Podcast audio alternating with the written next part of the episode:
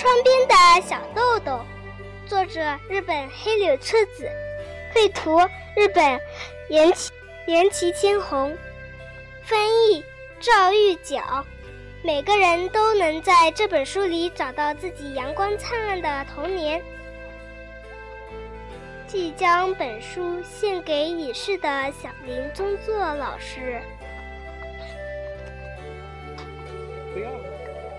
这本书讲的是一所小学和在那里上学的一个女孩子的真实故事。故事发生在第二次世界大战结束前的东京。第三集，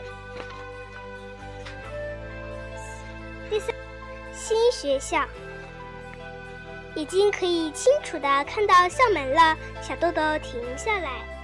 小豆豆以前的学校大门是气派的。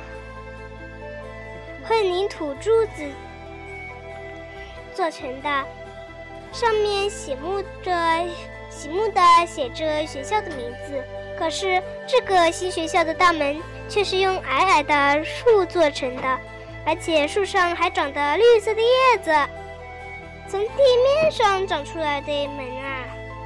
妈妈，小豆豆这样对妈妈说，然后又加上一句。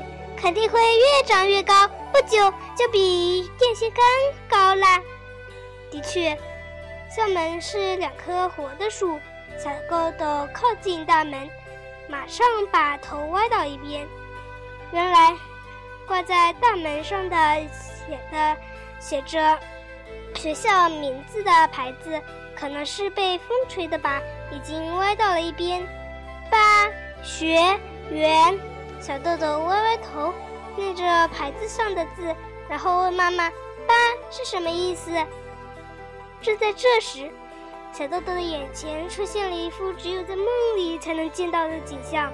他弯下腰，把头钻进大门旁边树木枝叶的空隙里，向大门里面张望。怎么会呢？真的见到了！妈妈，那真的是电车吗？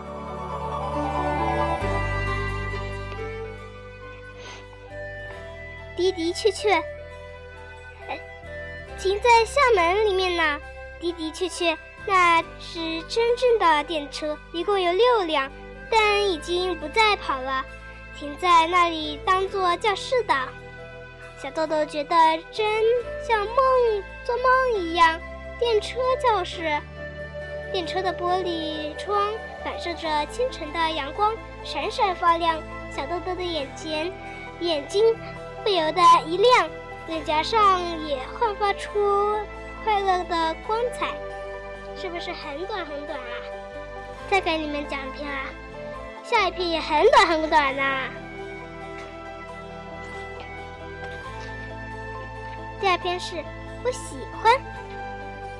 接着，小豆豆哇的欢呼起来，向电车教室跑去，一边跑一边朝妈妈喊道。快来呀！我们坐一坐不会动的电车。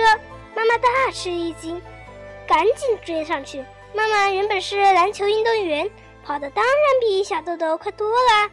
小豆豆快要跑到车门的时候，被小被妈妈一把抓住了裙子。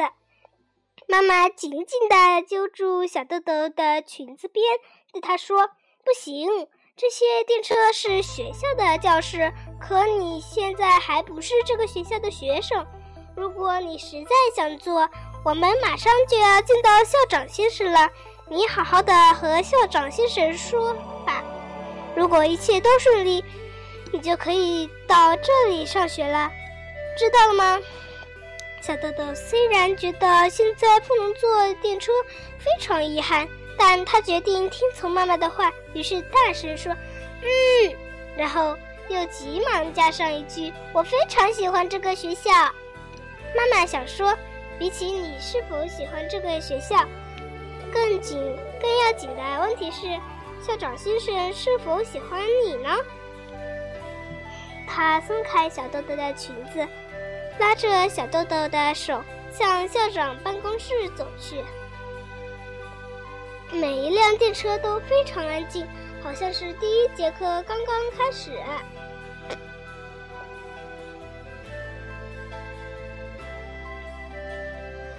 校园不太大，四周种了各种各样的树木，用来作为围墙。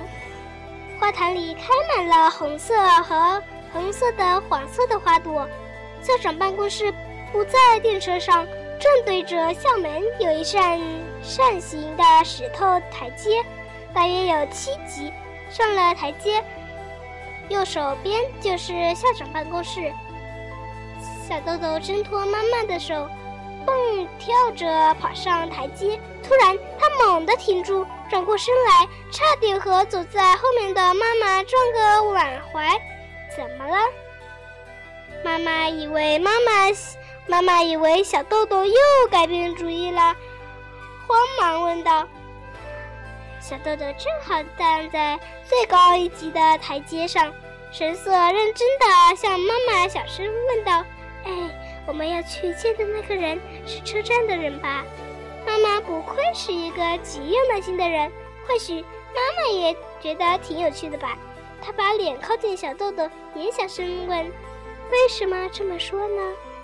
小豆豆越发压低了声音说：“因为。”妈妈说他是校长先生，可是他有那么多辆电车，可能他实际上是车站的人吧。